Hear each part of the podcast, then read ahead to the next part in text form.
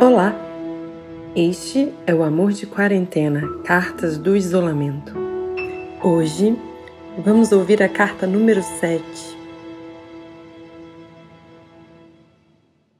É quarentena ou puerpério? Eu não sei se a gente merecia isso. De verdade. Eu não sei.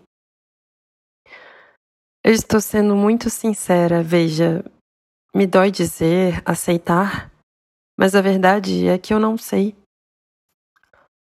Logo agora que íamos voltar à rua, era a nossa vez. Depois desse período tão difícil das nossas vidas, tão para dentro, interior, como foi um mergulho nas nossas sombras, nos nossos medos, nas nossas aflições, como tem doído. E logo agora estamos proibidos de sair de casa. Eu não sei se sobreviveremos, meu amor. A verdade é que não sei se sairemos juntos daqui.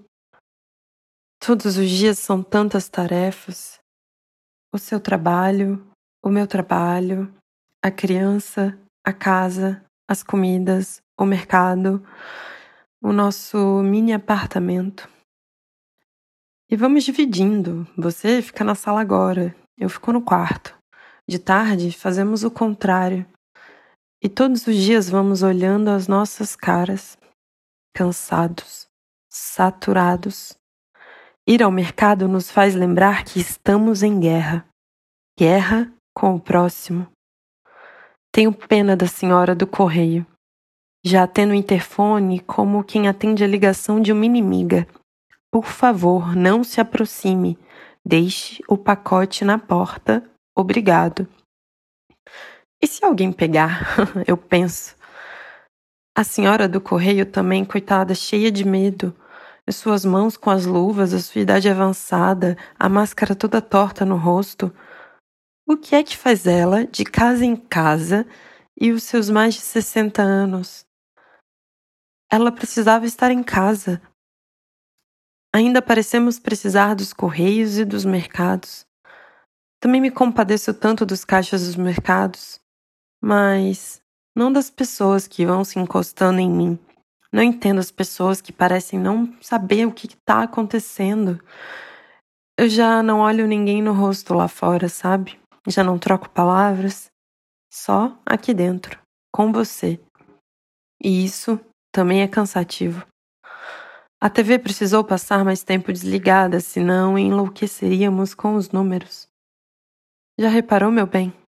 São os números que fazem a gente enlouquecer. Não fossem os números, não seria tão desastroso assim. Mas a cada dia que passa e o número de casos aumenta exponencialmente, eu sinto vírus cruzando a nossa janela e aterrizando dentro da nossa casa. As cartas ficam três dias no nosso hall, as roupas também.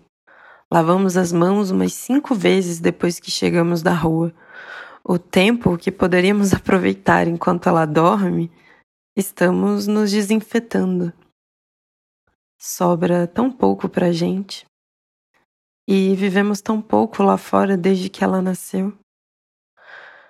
É difícil saber como sairemos daqui, se ainda querendo estar juntos. Nos dias difíceis, eu penso assim. Nos dias mais fáceis, eu penso que sorte ter vocês aqui comigo.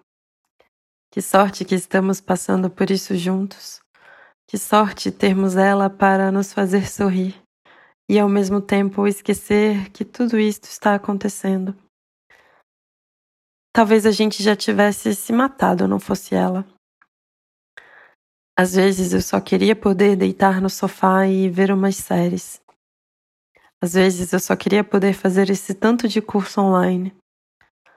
Às vezes na maioria delas, eu só queria dormir.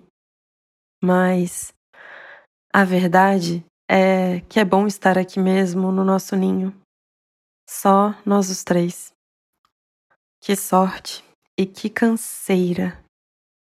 Só nos resta esperar de novo, mês a mês. E quem sabe, quando sairmos, haverá de ser carnaval.